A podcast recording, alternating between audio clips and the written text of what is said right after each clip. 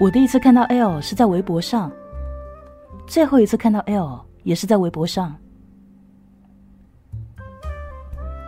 第一次看到他的时候，头像的照片是一张标准的网红脸。最后一次也还是，他一直都想做明星。我不太确定他到底有没有做到，但至少他确实让大多数人一夜之间知道了他。我不知道有没有人计算过，茫茫人海，我们每天要与多少人擦肩而过，与多少人说不走心的废话，与多少人认真的看上彼此一眼。又与多少人会相互记住？我想，若不是因为 L 那张漂亮的脸，在他私信我的时候，我可能连看都不会多看一眼。他私信简历给我，小心翼翼的说：“我看到你的微博在招模特，我想报名。”小心翼翼只是我自己的揣测，可能是因为照片里的他有一种天然脆弱的神情。脆弱这种缺陷对男人而言，就是女人脸上最致命的吸引力。他的简历就是一个十八线小模特该有的样子：车展、主题会展、野路子比赛、影视替身之类的。我是为公司的拍摄项目招模特，收到的简历基本如此。我说：“你参演过《南京南京》？”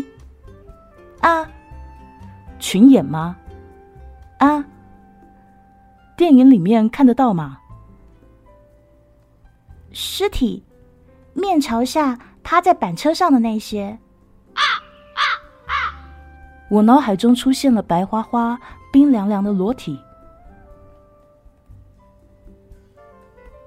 试镜那天是在北京郊区某个偏僻小村的摄影棚。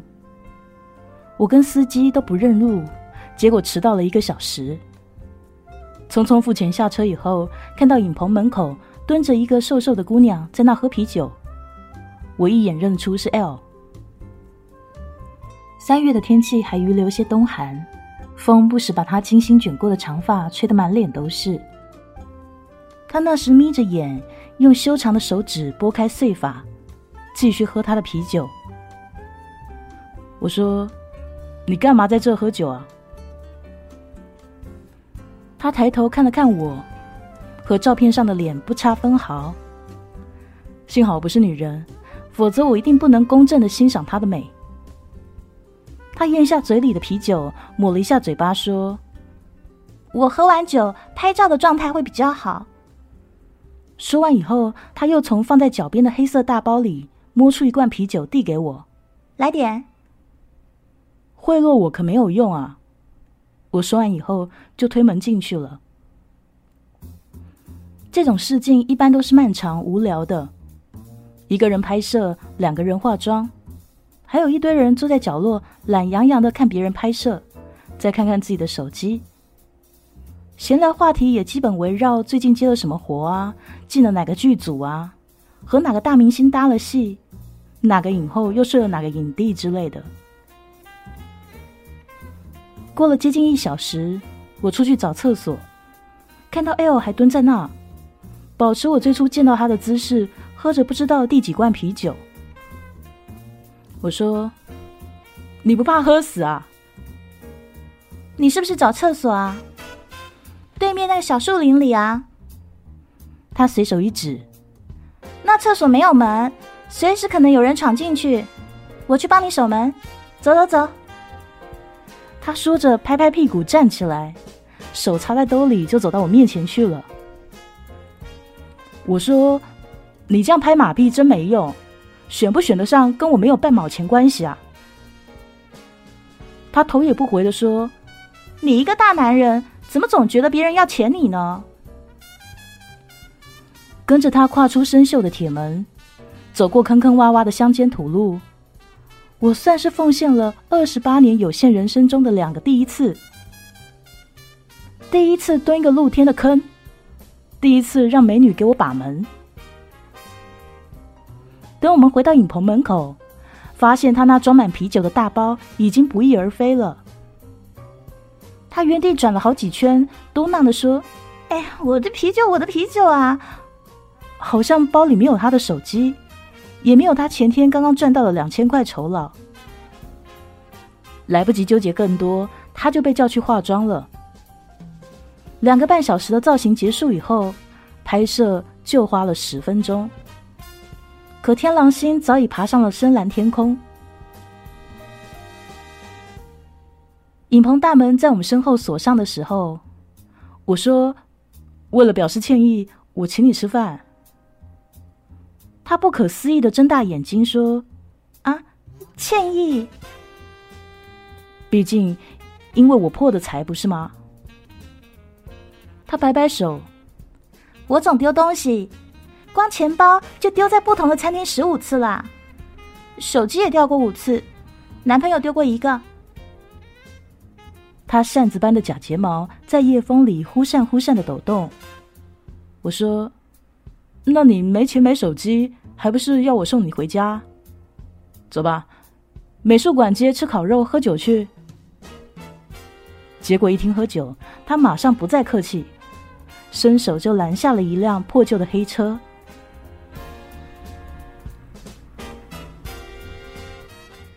冒着油的羊肉在烤肉质子上哔哔啵啵，他熟练的用长长的筷子给肉翻面。我敲开啤酒问他说。为什么做这行？因为长得好看，所以想靠脸吃饭吗？他很认真的回答：“我想当明星。”我推了瓶啤酒给他，他不满的说：“你干嘛不问我为什么想当明星？还能为什么？名利双收呗！别跟我说你只想做一个好演员。”他把肉均匀的分在我们各自的小碟里，又迅速码好了牛舌。他说：“我想被人喜欢。谈恋爱啊，你男朋友肯定特喜欢你。”他白了我一眼，喝了口酒，直接抬起一条长腿踩在凳子上。你会不会奇怪，为什么女生总结伴去厕所？我也觉得奇怪，因为我从来没有过。上学的时候，我就发现，在一个新的群体里，大家都会迅速组成各自的小团体，并且选出共同喜欢还有讨厌的目标。而我呢，一个角色都没得到。我试着主动跟他们交朋友，但是总因为对别人付出又不符合我计较回报的性格。后来，我就研究那些被众星捧月的女孩，好看是吗？那我就学化妆。不能笨是吗？那我就努力背书。性格好是吗？我就不刻薄不发火。可还是不行。其实我不想做那个月亮啊，能够做一颗被路人抬头看见的星星就可以了。我漫不经心的说：“那只是因为你太漂亮了。”哎，你根本就不懂。他叹了口气：“你看那些明星，被陌生人疯狂的喜欢，被人骂了有人维护，委屈了有人鼓励。我也追过星，我也收集过某个明星所有的照片，贴在一个本子上，再寄到他的公司。能让我这样，他是不是也很幸福？我也许不懂，却相信他说的是实话。”我说：“你有没有想过，当明星被骂的时候，可比你不招人喜欢惨多了。十个人里九个骂我，一个人喜欢我，那一百万个人里，起码就会有十万个人喜欢我，值了。绝对数量和相对比例，到底哪个比较重要呢？至少他脸够好看。”脸皮也够厚就足够了。我只能举起酒瓶，跟面前的漂亮姑娘砰的撞在一起。我说：“祝你美梦成真。”这家人气火爆的质子烤肉店拥挤狭小，食客们挤作一团，背靠背，肩贴肩。邻座嘴里的话，后桌也能听得清清楚楚。爱恨情仇，落魄成功。我想，今晚酒足饭饱回家以后，他们或许都会说起有个想当大明星，说起话来口无遮拦的蠢姑娘。事实证明，愧疚感才是维系人与人之间往来最紧密的纽带。如果不是觉得 L 的手机是因为自己才惨遭偷窃，从而无法及时联系他告知选角结果，那么我一定不会拿着合同在他楼下等。L 住的小区租金不菲，一室厅也要七千块钱左右，可见这小模特还是很能赚钱的。之所以这么了解，是因为前女友去日本以后，我亲手帮她把房子租出去。异国两年，我们都发觉再见面比不见面尴尬，电话视频变成恼人的任务，又因为背负对彼此的责任而压抑自己面对其他异性身体的冲动。终于，他说：“帮我把房子卖了吧，我不回国了。”那一刻，我俩都或许觉得如释重负。爱情走到这一步，不温不火，不怨恨，也不知道该不该庆幸。那房子卖了八百万，后来我再想起他，最先想起的总是那一串长长的数字。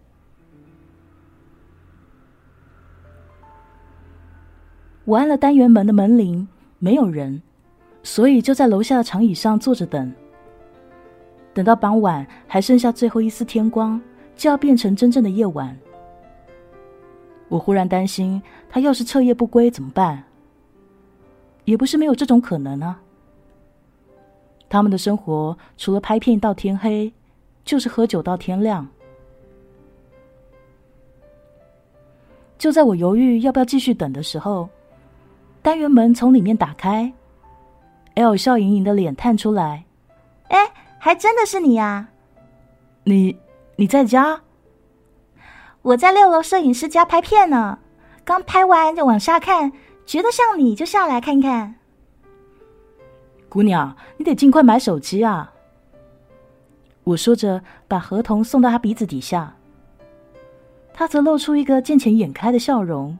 晃了晃手里拎着的星巴克纸袋，来上来喝咖啡，来来来。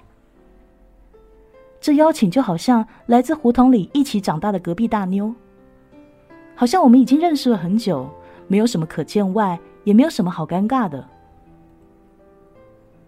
只是他推开门的瞬间吓了我一大跳，光秃秃的房间里堆满打包好的牛皮纸箱，还有几件孤零零的家具。都被擦拭过。我跨过那些在邮局买来的统一规格的纸箱，坐在沙发上。他递给我一杯拿铁，摸出一支笔，就签在了合同落款处。太阳刚刚落下去，天空余留的那点灰白映照在他的脸上，显得浑沌又柔和，就像模糊处理过的后起人像。面容这么细腻的姑娘，却生就一副这么潦草的性格。我跟她说：“你怎么都不看看条款，不怕吃亏啊？”有钱就行。他抬手把合同丢给我。房东突然要把房子收回去，给他儿子结婚用，退了我半年房租。下个月就要动工装修了。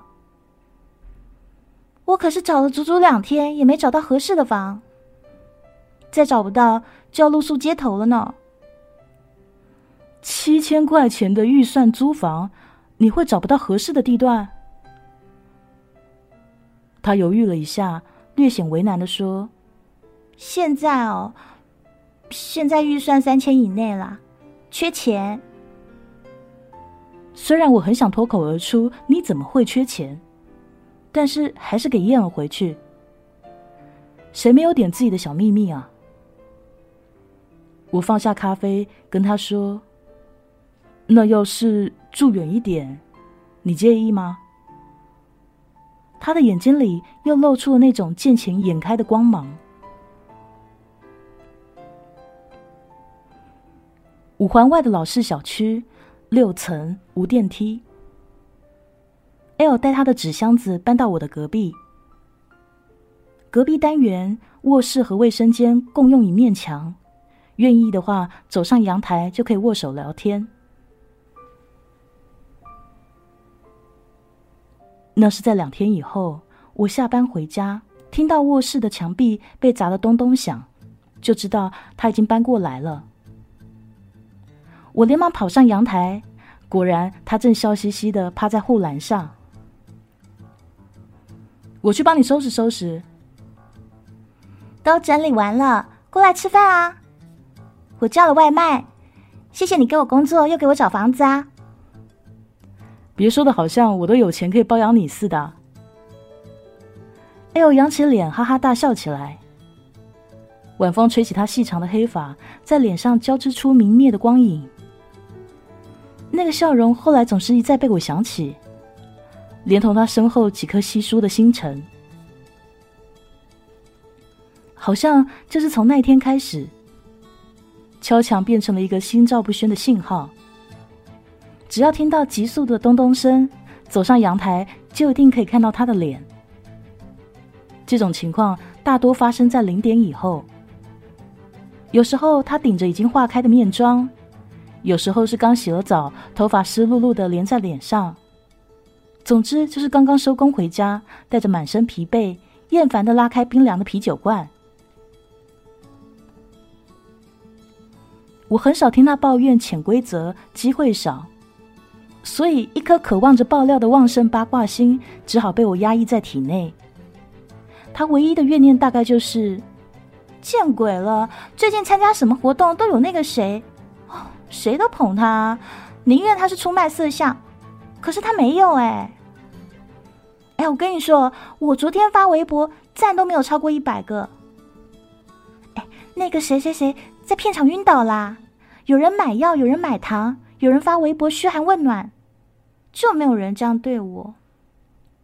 反正最后通通都会变成，你看我就是不招人喜欢。讲完以后，就着满嘴的啤酒泡泡一饮而尽。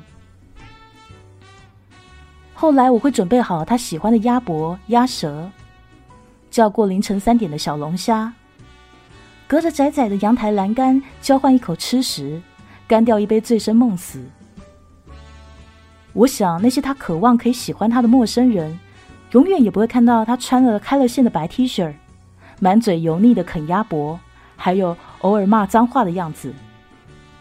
他们啊，只能看到他 po 在 SNS 上每一张都差不多的模特照，就像对其他一百个小明星说：“你真好看，我真喜欢你一样。”对他表达出第一百零一次的喜欢。L 真的很忙，他的包里面有一个小小的日程本，密密麻麻写满了二十四小时工作安排，大部分还备注有酬劳，恨不能一天赚进别人一个月的辛苦钱。我想，北京城里城外所有的会展中心，大概都留过他身上的香水味。每天都有无数活动，让她这样子的姑娘靠脸吃饭。也许他们每个人想要的明天都不太一样，但我相信 L 要的大概真的就是被很多人喜欢吧。我经常从他那里得到各种活动邀请券，却从来都没有去过。这些从未被撕掉附券的票，都悉数的躺在我的床头抽屉里。可能是我看够了那夜夜出现在阳台上的脸，美的不修边幅又天经地义，所以不再需要看他盛装出席、面带讨好，就已经足够喜欢他了吧？我常常开玩笑说，等你不小心演了大片，记得带我去看首映啊。他总是特爽快，伸手拍拍我的肩膀，放心，我带你走红毯。我粗略的算过，以他的拼命程度，一个月赚上几万块酬劳不难。心里的疑惑憋了许久，憋到他喝多了会进错单元，跑到我家又吐又撒泼。这么熟以后，我才终于可以问出口：“哎，我说小富婆啊，你怎么可能缺钱呢？那天恰逢他收工早，跑来公司找我，说他想去吃质子烤肉。那个时候已经是夏天了，他在公司楼下的花坛那边坐着，晃悠两条大长腿，吸引南来北往的目光。他还是很熟练的给烤肉翻面，若无其事的说：“其实我爸的尿毒症，心脏不好。”一进医院啊，钱就不是钱了。他们常住上海看病，家里面的房子卖掉了，贷款换了一层有院子的新房。哎呀，反正我现在是能多赚就多赚一点，也没太亏待自己啊。我居然没有那么吃惊，好像到了二十七八岁的年纪，各种生老病死的事情，就像沉船之后一具具冰冷遗体逐渐浮上水面一样。发小的妈妈动了脑瘤手术，同事的爸爸查出癌症晚期，还没来得及收起喜帖，就忙着赴丧宴，也只能暗自感慨：我大概是到了岁数了。你呀，自己悠着点，你要是倒下了，爸妈还可以指望谁啊？我把滋滋冒油的五花肉推到他的小碟里。那天晚上，他喝了六瓶百威。我送他上楼时，他突然笑着说：“前两天电视上播了我参加的一个节目，有好多人专门做了截图艾特我看呢。”说完，他摸出钥匙，拧开防盗门，看着他微红的脸庞消失于门缝。我多想伸出手去揉揉他被雾气打湿的长发，躺在床上。隔着不太厚实的一堵墙，我可以听到隔壁房间传来各式各样的声响：哗哗水流冲过管道，拖鞋摩挲地砖，还有隐约的窸窸窣窣。这些声音在深夜里被发酵，充斥我呼吸的每一寸空气。我闭上眼睛，问自己：我到底什么时候要告诉他，我很喜欢他呢？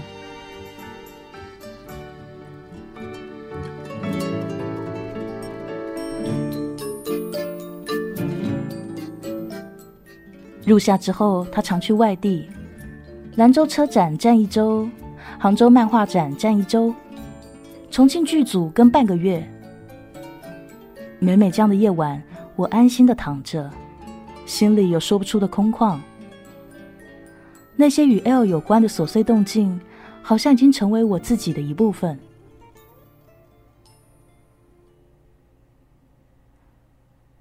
从重庆回北京的当天，L 就去参加了一个古装剧选秀。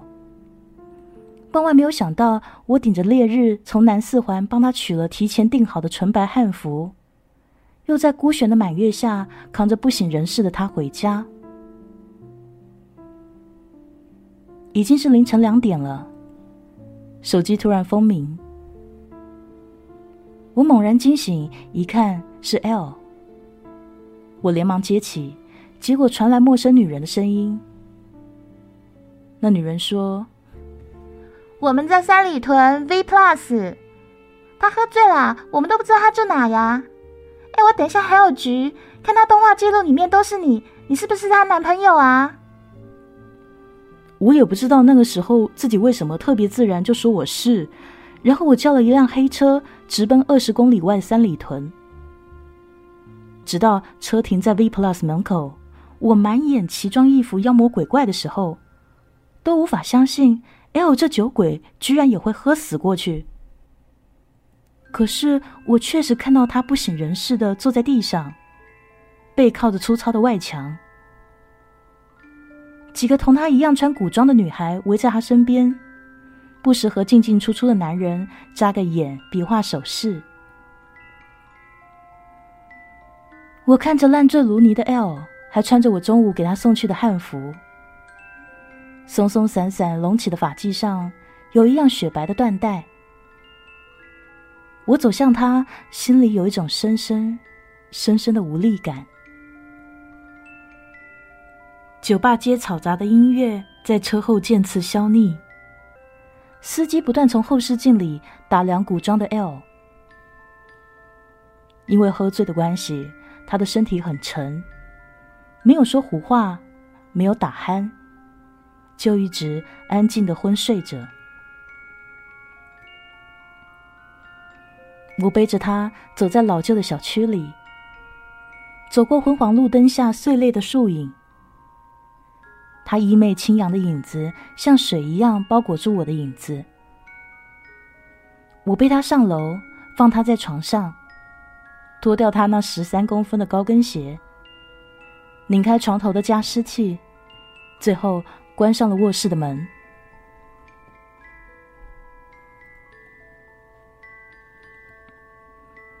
第二天早上，我热了蜂蜜牛奶，煎了鸡蛋和吐司，留在餐桌上就去上班了。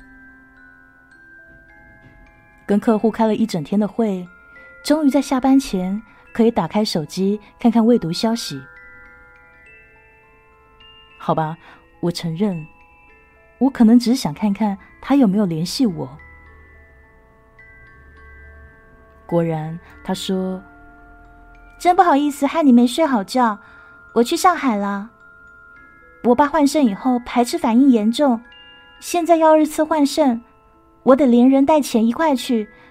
回来请你吃饭啊！我说好，替我问好，照顾好自己啊。需要我就告诉我。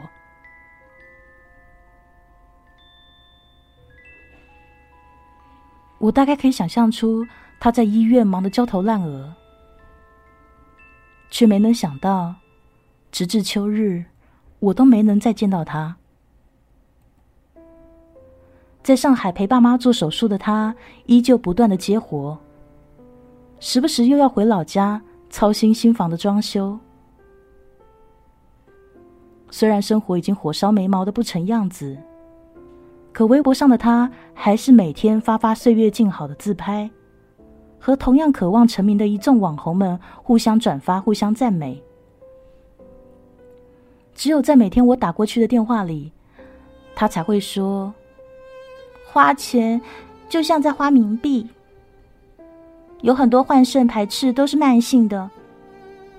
我爸他心脏经不起折腾。总之，就是一辈子会提心吊胆吧。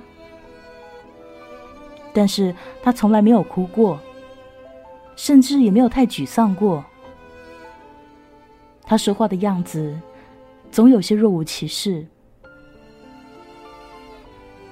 而他终于回到北京，开始二十四小时连轴转的生活时，我却被派去了深圳的甲方公司。还好，只需要一个月。项目收尾，我就可以在秋天结束前回去。我想，那个时候我一定要告诉他。我是喜欢他的，很喜欢。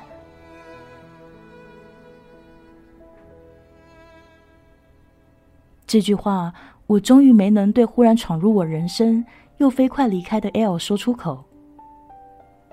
所以后来，我变成了一个没有拖延症的人。快回京前，连续三天，我打他的电话都是关机的。虽然有点着急，但我也知道他经常连夜拍戏、拍平面，都是顾不上充电的。我不认识他周围的任何朋友，以至于他到底有没有所谓的朋友也一概不知。所以我无从寻找，只好等他自己出现。就在我又琢磨起到底该怎么把那喜欢说出口。要不要带他去旅行的时候，握着鼠标的右手点开了微博右侧的热门话题。话题是女艺人心脏骤停。L 的名字瞬间填满宽大荧幕，而我的大脑却一片空白。上千万的话题点阅率，数百万的参与。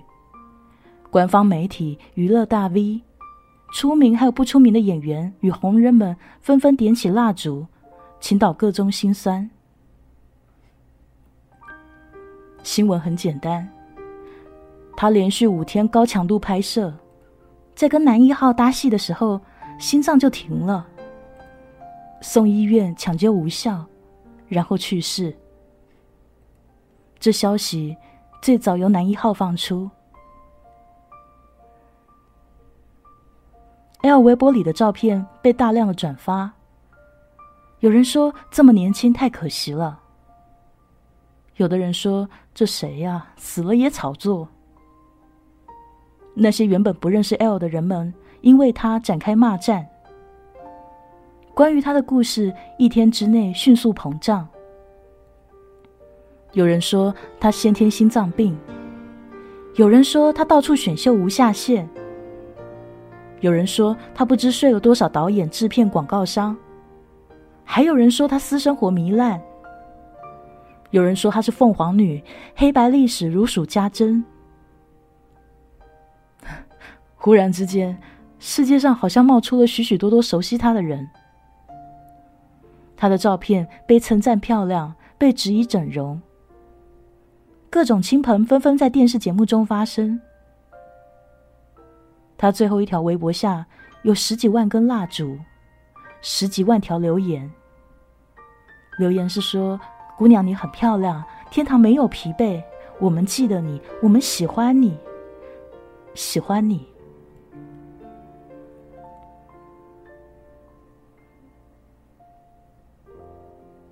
项目正在结款点，我无法立刻回北京。可是，即便回去，我也不知道自己可以做些什么。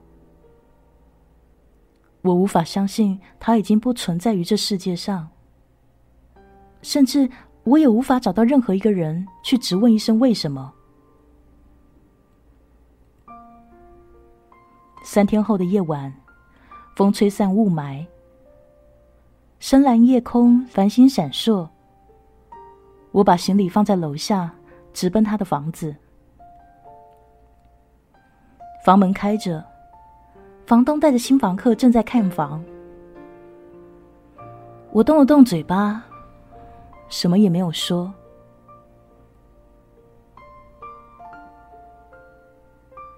我第一次看到 L 是在微博上，最后一次看到他，也是在微博上。他一直都想做明星，我不太确定他到底有没有做到。但至少，他确实让大多数人一夜之间知道了他。人们讨厌他，讨论他，也喜欢他。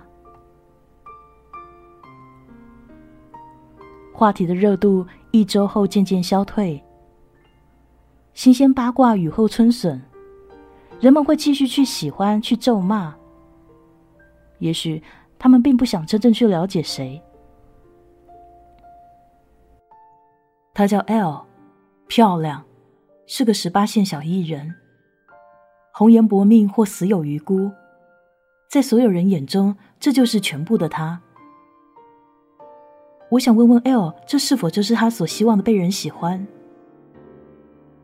可我已无处询问，我甚至都不知他最终睡在了哪里。唯一留下的。只有床头柜里的入场券，